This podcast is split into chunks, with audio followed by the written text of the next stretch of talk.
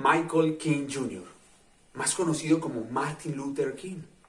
Cuenta la historia que su padre, cuando él estaba pequeño, decide llevarlo a Europa y allí en Alemania, por allá en 1934, le cambia el nombre por Martin Luther King en honor a Martín Lutero, el gran reformador. Me impacta demasiado porque no sé si su padre, si el padre de Martin Luther King imaginaba lo que él iba a hacer en un futuro, cómo iba a cambiar las políticas de un país, cómo iba a luchar por los derechos de las personas para que no fueran denigrados por su color, por su raza, cómo logró que todos pudieran ejercer el derecho al voto, cómo logró que las personas tuvieran una equidad laboral. Pero no vengo a hablarles de Martin Luther King, vengo a hablarles de Cristo Jesús, pero les toco este tema porque me, ha causado mucha impresión cómo Martin Luther King hasta el fin de sus días llevó el mensaje de Cristo Jesús. Quizás la historia cuenta todos los logros políticos, todos los derechos civiles que, gracias a él y a, y a, esa manera en la que él podía tener una gran oratoria, cambiar tantas cosas a nivel legislativo, pero también cuenta esa reforma social de que él habló, pero no cuentan que él fue un gran pastor, un gran cristiano, un hombre que llevó el mensaje de Cristo en cada discurso. Y quiero preguntarte si en tus discursos, si en la forma de hablar con las personas estás llevando el mensaje de Cristo Jesús. Pues te quiero contar que Martin Luther King cambió la historia de los Estados Unidos porque siempre tuvo a Cristo Jesús en sus discursos y en su corazón. Quiero contarte que en Estados Unidos hay un día festivo por Martin Luther King. Esa es la única persona que hay un día festivo en honor a una persona, de resto es a otros y, en fin, y, hay pluralidades para los días festivos, pero él es una persona, logró eso en un, en un país como Norteamérica. Sin embargo, más allá de que haya logrado que tenga un, un, día festivo a su nombre y que haya logrado un montón de políticas que fueron buenas para el mundo entero, él siempre llevó el discurso de Cristo. Y quiero leerles un fragmento de su último discurso, un día antes de su muerte, un día antes de que lo asesinaran. Él decía lo siguiente, quiero leérselos porque de verdad que es hermoso escuchar, leer y entender lo que él quería decirnos en ese momento. Y decía lo que él quería decirles en ese momento. Y decía, no es en verdad importante lo que ahora ocurre. Algunos han comenzado a hablar de amenazas que se perfilan. ¿Qué es lo que me podría ocurrir por parte de uno de nuestros malvados hermanos blancos. Como todo el mundo, a mí me gustaría vivir mucho tiempo. La longevidad es importante, pero eso es algo que ahora no me preocupa. Yo, yo solo quiero cumplir la voluntad de Dios y Él me ha autorizado a subir a la montaña. Y he mirado en torno a mí y he visto la tierra prometida. Puede que yo no vaya allí con vosotros pero quiero que sepáis esta noche que nosotros llegaremos como pueblo a la tierra prometida. Y estoy muy feliz esta noche. No tengo ningún temor. No tengo miedo de ningún hombre. Mis ojos han visto la gloria de la venida del Señor. Es impresionante. Es impresionante cómo una persona no tuvo temor. No tuvo temor de hablar de lo que es la verdad. Cristo Jesús. Cristo Jesús era su fundamento, porque nadie puede poner otro fundamento que el que está ya puesto, el cual es Cristo Jesús. Quizás él al ver tanto sufrimiento y todo lo que vio pudo haber cambiado su forma de dirigirse a las personas, pero no, aún así, el día de su muerte, cuando vilmente con un disparo le quitaron su vida, Cuenta, las personas que estaban allí escribieron las últimas palabras que le decía allí a, una persona con la cual iba a dirigirse a una iglesia para estar así como nosotros cuando estamos juntos, reunidos, alzando nuestras manos, adorando a Jesús. Él iba después de esa reunión en la que estaba, donde perdió su vida, a un lugar así y estaba con uno de los líderes de la alabanza, con una de las personas que tocaban allí, él llamaba Ben. Y le dice, Ben, prepárate para tocar Precious Lord Take my hand. Precioso Señor, toma mi mano. En la reunión de esta noche, tócala de la manera más hermosa. Qué belleza. Entendía que no tenía ni miedo a la muerte. Entendía que todo era por la voluntad de Dios. Toma mi mano, Señor. Toma mi mano. Tú eres mi Salvador. Y por eso titulé esta prédica, porque el Señor me decía, habla de que no tengan miedo. No tengamos miedo. Y quiero abrir con la última frase de Martin Luther King, que decía, un día el miedo llamó a la puerta. El coraje fue a abrir y no encontró a nadie. Había nadie. Qué tremendo, qué profundidad. Un hombre que fue doctor en teología, pero más allá de su doctorado entendió que el amor de Cristo era el que podía cambiar absolutamente todo. Y quise empezar con esto porque hace poco, cuando todo esto comenzó, nuestros pastores, nuestros líderes, Pablo y Claudia, nos animaron a todos como iglesia, como cuerpo de Cristo, a que oráramos a las 9 y 21 de la noche. No sé si lo recuerdas, no sé si todavía lo haces, no sé si te cansaste, no sé si de pronto no estás viendo resultados. Pero Martin Luther King no se cansó. Y nosotros siento, familia, siento en mi corazón que nos estamos cansando de orar. Nos estamos cansando de salir a las 9 y 21 a nuestros balcones o a nuestras puertas o en la sala de nuestra casa o en la pieza o en el baño, no lo sé. Nos estamos cansando de orar y de decir que el Señor tiene el control de toda esta situación, de que no tenemos miedo. ¿Qué nos podría pasar? ¿Qué sería lo más grave que nos podría pasar? Estamos con Él. Y si ustedes recuerdan ese reto 9.21 eh, que está en Mateo 21.21, dice, respondiendo Jesús les dijo, de cierto os digo, si tuvierais fe y no dudaréis, no solo haréis esto de la higuera, sino que si a este monte dijeres, quítate y échate en el mar, será hecho. Entonces, ¿qué tal si en medio de esta prédica nosotros le decimos al Señor, sabes que Señor, no estoy cansado, no tengo miedo, yo voy a volver a orar. Y cuando esto termine a las 9 y 21 me voy a parar y voy a orar. Y le voy a decir al mundo entero que no tengo miedo, que no importa la circunstancia que esté pasando. Y quería tocar estos dos ejemplos para entrar ya en materia y que ustedes puedan ir a buscar sus Biblias, por favor, búsquenlas. No enciendan sus celulares para que esa señal les quite la atención de que entran mensajes de texto. Busquen sus Biblias, que este espacio sea un espacio hermoso para el Señor, respetable para Él, para que Él pueda hablar a nuestros corazones, para que no perdamos la costumbre de congregarnos y que cuando esto todo termine sepamos que esta va a ser la hora en la que nos vamos a poder volver a abrazar. Y quiero entrar en materia con un pasaje de la Biblia que me encanta. Me encanta y es cuando Jesús calma la tempestad. Los tres hay tres evangelistas que lo narran que son Marcos, Mateo y Lucas. En Marcos está en el capítulo 4, del versículo 35 al 41. En Mateo está en el capítulo 8, del 23 al 27. Y en Lucas está en el capítulo 8, del 22 al 25. Sin embargo, yo quiero leerles Marcos 4, del 35 al 41, en una versión que me parece muy clara y quisiera que todos ustedes pudieran tener sus oídos espirituales bien abiertos. Señor, en el nombre de Jesús, te pido que todos los que estamos hoy allí detrás de un computador, detrás de un celular, en este momento podamos cerrar nuestros ojos y decirte, Señor, hazme entendido en los tiempos, hazme entendido en tu palabra, que todo lo que tú me vayas a decir sea bien recibido en mi corazón. En el nombre de Jesús, amén. Y dice, en Marcos 4, versículo 35, dice, ese día al anochecer les dijo a sus discípulos, crucemos al otro lado. Dejaron a la multitud y se fueron con él en la barca donde estaba. También lo acompañaban otras barcas. Versículo 37. Se desató entonces una fuerte tormenta y las olas azotaban la barca, tanto que ya comenzaba a inundarse. Jesús, mientras tanto, estaba en la popa, durmiendo sobre un cabezal, así que los discípulos lo despertaron.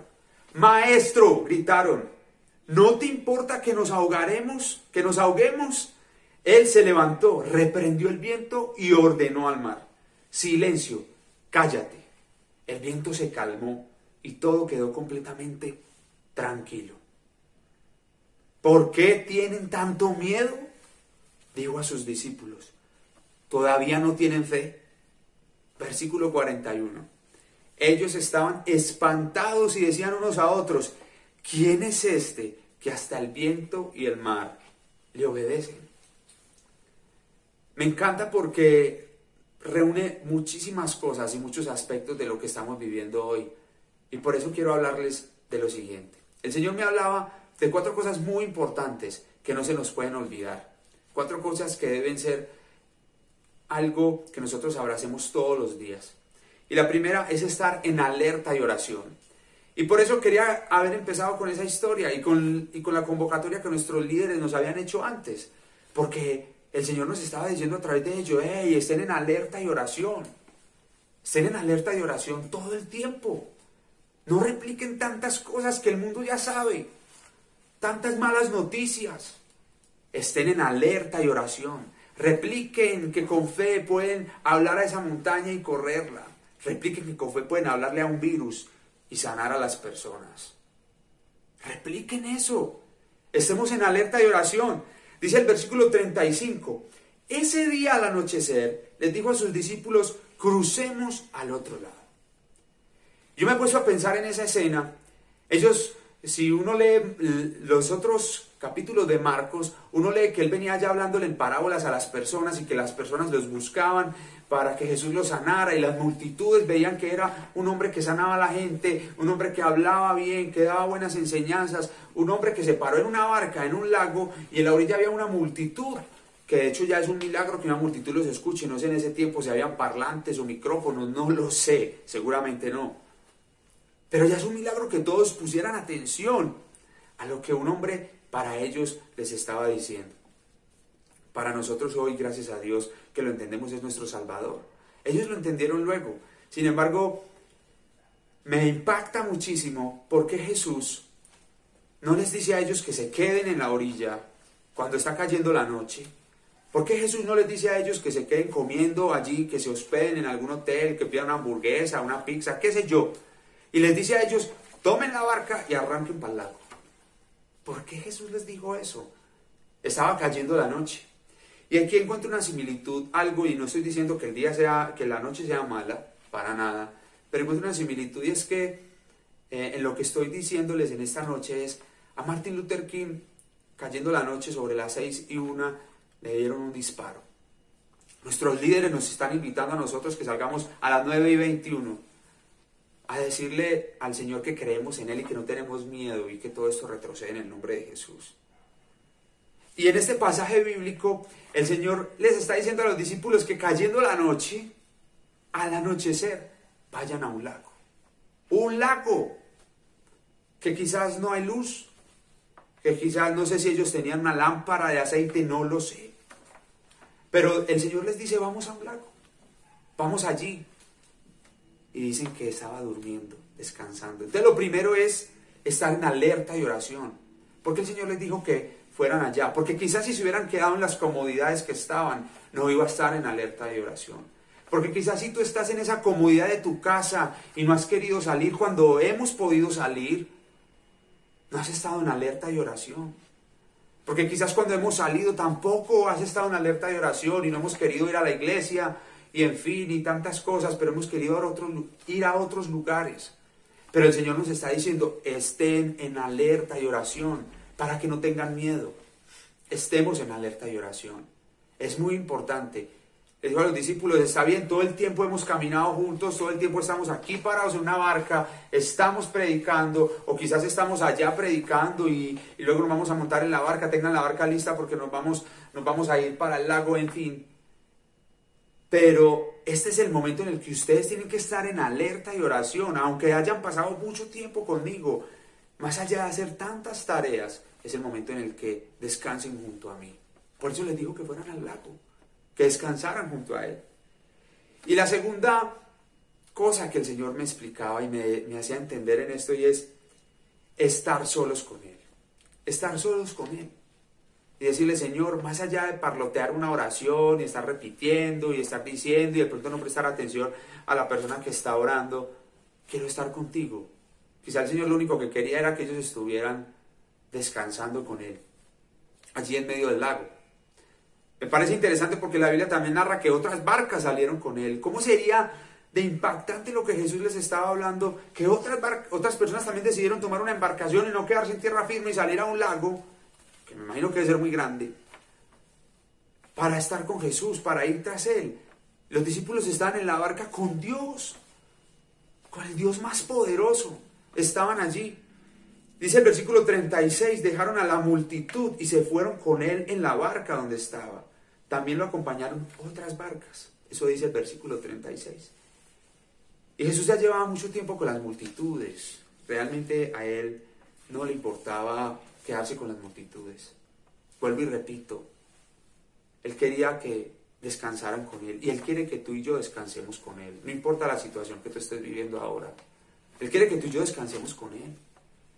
Y que más allá de que yo les esté hablando por intermedio de una cámara, que el Señor esté tocando tu corazón en este momento de una forma tan especial que tú te apartes allí, al oscuro con Él, allí, al medio de la noche, más allá del ambiente que pueda generar el, pensar que pueda estar sucediendo alrededor del mundo entero, allí con Él, estar a solas con Él, es algo precioso, no se pierdan esa oportunidad de brindar con Él, de pasar tiempos con Él. La tercera cosa que Él me explicaba y que Él me daba a entender en medio de todo esto, y era, descansa con Él. Una cosa es que estemos con Él, pero no la pasemos haciendo tantas tareas y estemos remando y estemos tirando las velas de la barca y estemos eh, pensando en tantas cosas, pero hay que descansar con Él. El maestro se acostó.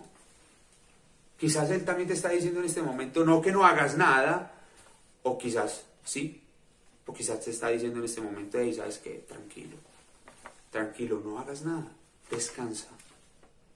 Descansa, que todo esto a mí no se me escapa. Saben, hace poco eh, la líder Claudia eh, decía, para esta época nacimos. Yo les debo confesar que a mí al principio eso como que me, me dio como de todo, pero si para, esta época, si para nacimos, créanme, Dios no se equivocó. Quizás estamos en medio de una tormenta. Quizás no, estamos en medio de una tormenta. Pero si el maestro decide que descansemos, lo vamos a hacer. Pero no es no hacer nada, ni quedarnos en la casa sin hacer nada. Dice, descansa con él. En el versículo 37, 38 y 39 dice, se desató entonces una fuerte tormenta y las, olas, y las olas azotaban la barca, tanto que ya comenzaba a hundirse. Jesús, mientras tanto, estaba en la popa durmiendo sobre el cabezal, así que los discípulos lo despertaron, Maestro, Maestro, gritaban, no te importa que nos ahoguemos. Y se levantó. Él reprendió el viento y ordenó al mar, silencio, cállate y el viento se calmó y todo quedó completamente tranquilo. Y quiero que entiendan algo que a mí realmente fue muy revelador y es, aunque estemos con Jesús, aunque estés con Jesús, van a venir tormentas. Pero tranquilo, tranquila, estás con el que las calma. Estás con el que calma las tormentas. Jesús no necesitaba que lo despertaran. Jesús quizás estaba esperando a, que ellos estuvieran con Él también en ese descanso, vuelvo y lo repito. Pero Él es Dios, Él sabía lo que iba a pasar. ¿Y qué podía pasar? ¿Qué es lo más grave que puede pasar? ¿Qué es lo más grave que nos puede pasar, iglesia, familia? ¿Qué es lo más grave? ¿Qué miedo? ¿Qué, cuál es el miedo que, que tenemos? Todos necesitamos recobrar fuerzas en este momento tan crítico que estamos viviendo. Ellos necesitaban recobrar fuerzas porque tenían que seguir caminando y llevando la palabra del Evangelio. Nosotros tenemos que seguir caminando y llevando la palabra. Tenemos que seguir llevando la palabra y el Evangelio de Cristo.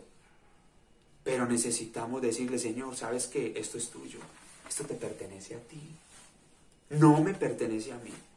¿Me pertenece cuidarme? Claro que sí. ¿Me pertenece quedarme en casa? Claro que sí. Pero cuando me implique salir de casa, Claro que sí, lo debo hacer. Claro que sí, no tengas miedo, te está diciendo el Señor. Y yo, sin embargo, estaba pensando, ellos, a los discípulos, ¿qué les pudo haber pasado? Una tormenta en una barca, estaba que se hundía. ¿Qué les pudo haber pasado para no haber descansado con Él? Quizás ya habían sentido la brisa que venía una tormenta y se pusieron a trabajar. Quizás se pusieron a preguntar, ¿cómo vamos a cruzar al otro lado? Quizás se, pusieron se preguntaron, ¿cómo pagaban la deuda? ¿Cómo le decían a la familia que estaban quebrados, que no tenían cómo pagar los servicios públicos?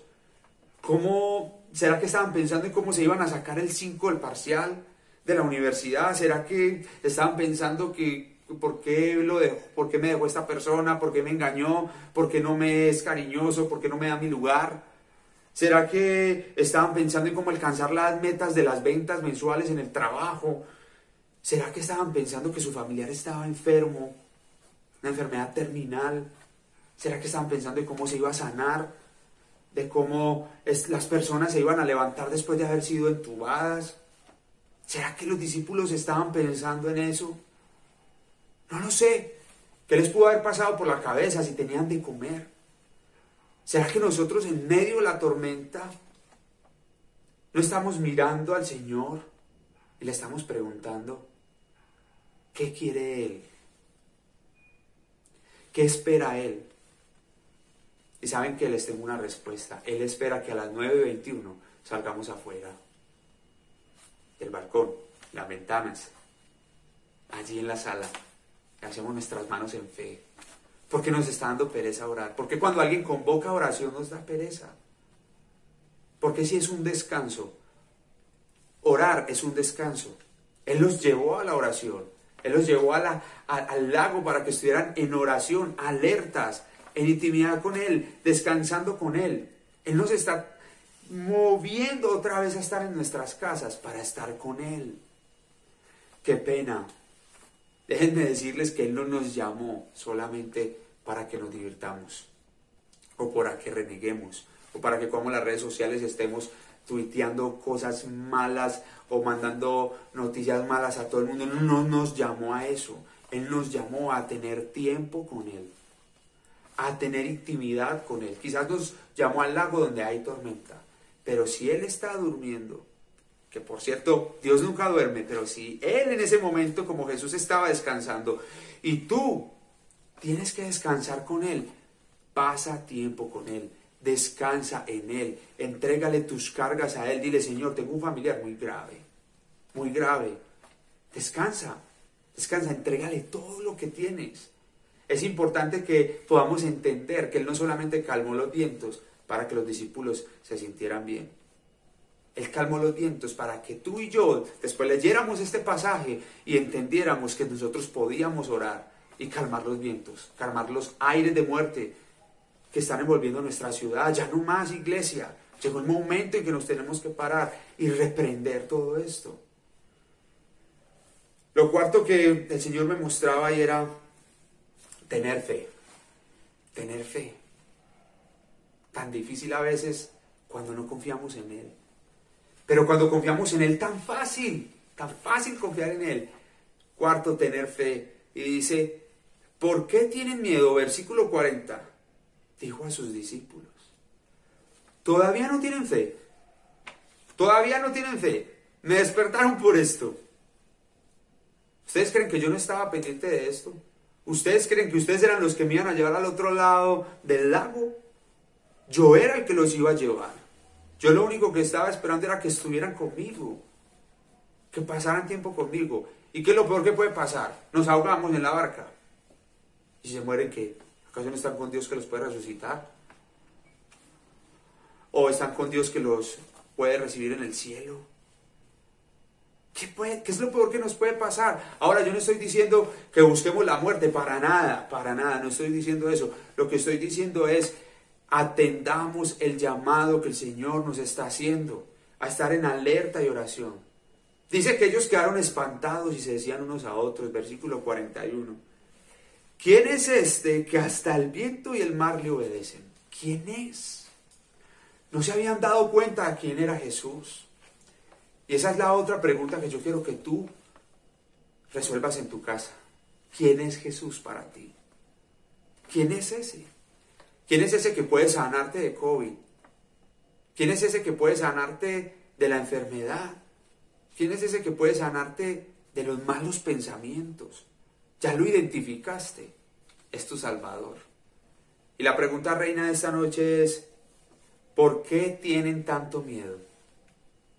¿Por qué? ¿Cuál es el miedo de compartirle a las personas? Todavía no tienen fe, todavía no tienen la certeza de lo que se espera y la convicción de lo que no se ve. Es importante que nos cuestionemos con respecto a todo esto y le digamos al Señor, Señor, perdónanos. Perdónanos porque hemos tenido miedo de cosas que no valen la pena. Tú has estado ahí pendiente de nosotros. Catalina Gudelo nos contaba en su testimonio cómo tuvo la experiencia de, ver a su padre eh, más bien poco durante su vida y cómo Dios le dio ese movimiento misericordia para amarlo, para tener fe de que su padre iba a estar en el reino de los cielos. Ahora, no quiero que me malinterpreten iglesia, pero ¿qué es lo peor que nos puede suceder? ¿Qué es lo peor que nos puede suceder familia? Debemos ser entendidos en todo lo que nos pasa y para la gloria de Dios nos vamos a levantar y vamos a entrar en la tierra prometida y vamos a entrar al CGC. Y ojo, que el CGC no es solamente cuatro paredes o un lindo auditorio, una linda terraza o unas lindas oficinas. No, no, no, no, no, es el centro para la gran comisión, donde tú y yo nos vamos a seguir entrenando en estar con el Señor donde nos vamos a seguir entrenando con Él, donde le vamos a decir, Señor, vamos a estar en alerta en oración, vamos a estar solos contigo, vamos a descansar contigo y vamos a tener fe. Es un centro donde vamos a entrenar nuestro espíritu para que todo el mundo crea que Él es el Hijo de Dios y que Él está alrededor de todos nosotros. Yo te pido que en este momento dejes todo temor, dejes todo temor. Todo lo que hay en tu corazón, que alberga miedo, se ha echado fuera en el nombre de Jesús. Todo, que, todo lo que hay en tu corazón que genere murmuración y crítica hacia los demás, porque no están haciendo aquello, porque no están haciendo lo otro, en fin, tantas cosas que después te llegue a un momento de turbación y de miedo, entrégaselo a Cristo. ¿Cuántas personas que han llegado a un hospital nos han contado la historia como de Cata Gudelo, de que uno más ha conocido a Cristo? Sabemos que lo que estamos viviendo no es fácil, pero sabemos que estamos con Cristo Jesús, que no duerme, que está con nosotros, que está a nuestro lado, que nos dejó a su Espíritu Santo para que le podamos pedir en el nombre de Jesús que este COVID-19 ya se vaya de nuestras vidas, que no tengamos más miedo, que no tengamos más pánico, que simplemente le digamos al Señor, Señor, ¿sabes qué? Yo por fe voy a dar de lo que tengo voy a dar de lo que tengo y es tu palabra a los demás. Que el Señor en este momento te esté colocando en el corazón a quién tienes que llamar a darle una palabra de aliento. A quién tienes que llamar para amarlo. A quién tienes que llamar para decirle, y sabes que no estás solo. En medio de este encierro yo estoy contigo y voy a orar por ti. Así que te pido que te puedas levantar. Le puedas decir a Jesús, Señor, en el nombre de Jesús, no tengo miedo. Yo no tengo miedo yo te temo a ti y es que estoy de acuerdo contigo en todo y el único temor que tengo es a ti, mi Dios, a nadie más. Que tú te puedas levantar en este momento y le puedas decir a Jesús, Jesús, nos vamos a volver a encontrar con la iglesia. Hasta que tú regreses, vamos a compartir de tu evangelio. Hasta que tú regreses, vamos a hablar hasta el último momento de que tú eres el rey de reyes, de que tú eres lo más hermoso, Señor, si tú regresas, vamos a estar felices de que nos vas a encontrar haciendo tu voluntad. Por favor, levántate de donde estás. Arrodíllate si quieres. Alza tus manos al cielo y dile, Señor, todo miedo, todo temor se va en el nombre de Jesús. Se va en el nombre de Cristo. No tengo miedo a nada. Me cuido, tomo las precauciones que tú me has dado por medio de las autoridades que deba de tomar, pero decido compartir el Evangelio. Señor, y si tengo, y si tengo que imponer mis manos sobre los enfermos, tú me lo vas a decir. Y yo voy a ser obediente y voy a sanar a los enfermos. Y voy a ir, Señor, a donde tú quieras que me envíes. Ya voy a dejar tanta tarea y tantas cosas que tengo, pero ya desde hoy, Señor, decido ser libre. Señor, tú sabes lo que estamos viviendo. Dile, cuéntale, cuéntale si tu mamá está enferma, si tu tío está enfermo, si tu novia, en fin, si ahí tienes un familiar si tu esposo no te presta atención, si en casa están pasando momentos difíciles, cuéntale, cuéntale cuál es tu tormenta. Ten fe y te darás cuenta que en Él todo puede ser posible. Padre, en el nombre de Jesús te damos las gracias porque no tenemos temor de nada. Te damos las gracias porque en medio de la tormenta nos estás llevando a orar contigo, a pasar tiempo contigo, a estar a tu lado, Señor, a descansar contigo. Quizás en este momento nos estás metiendo a casa para decirnos, descansa, descansa, no para que durmamos 20 horas, sino para que descansemos en ti, para que tengamos un día de reposo contigo, Señor. Que no nos pasemos viendo cosas que no nos interesan, alimentándonos de cosas que no nos hacen bien a nuestra alma. Padre, en el nombre de Jesús te pido que restaures todos los matrimonios que están a punto de quebrarse. Te, pido que restaures toda la salud de las personas, sobre todo, Señor, que están a punto, Señor, de desfallecer. No desmayes, que no desmayes, te dice el Señor. Que en este momento, Señor, tú quites todo temor y todo miedo de que todo lo que se hace es tu voluntad. Señor, sabemos que queremos vivir muchísimo tiempo, pero tú tienes el tiempo, Dios. Tú sabes nuestros días y cuando llegue ese día, y mientras llegue ese día, vamos a compartir de tu evangelio, sin temor, sin miedo. Vamos a ir a donde tú quieres que nos envíes y vamos a decir que tú eres bueno, que tú eres santo. Vamos a salir y le vamos a decir al Señor que toda depresión va a retroceder. Vamos a, a decirte, Señor, que en el nombre de Cristo puedas entrar a las casas y no solamente esta problemática del virus sea rechazada, sino la problemática del maltrato, de la depresión sea echada afuera en el nombre de Cristo. Señor, te pido que nos ayudes a no tener miedo, a estar contigo en la barca y que si llega una tormenta saber que tú nos has dado la potestad de reprender los vientos. En el nombre de Jesús. Amén. Dios los bendiga.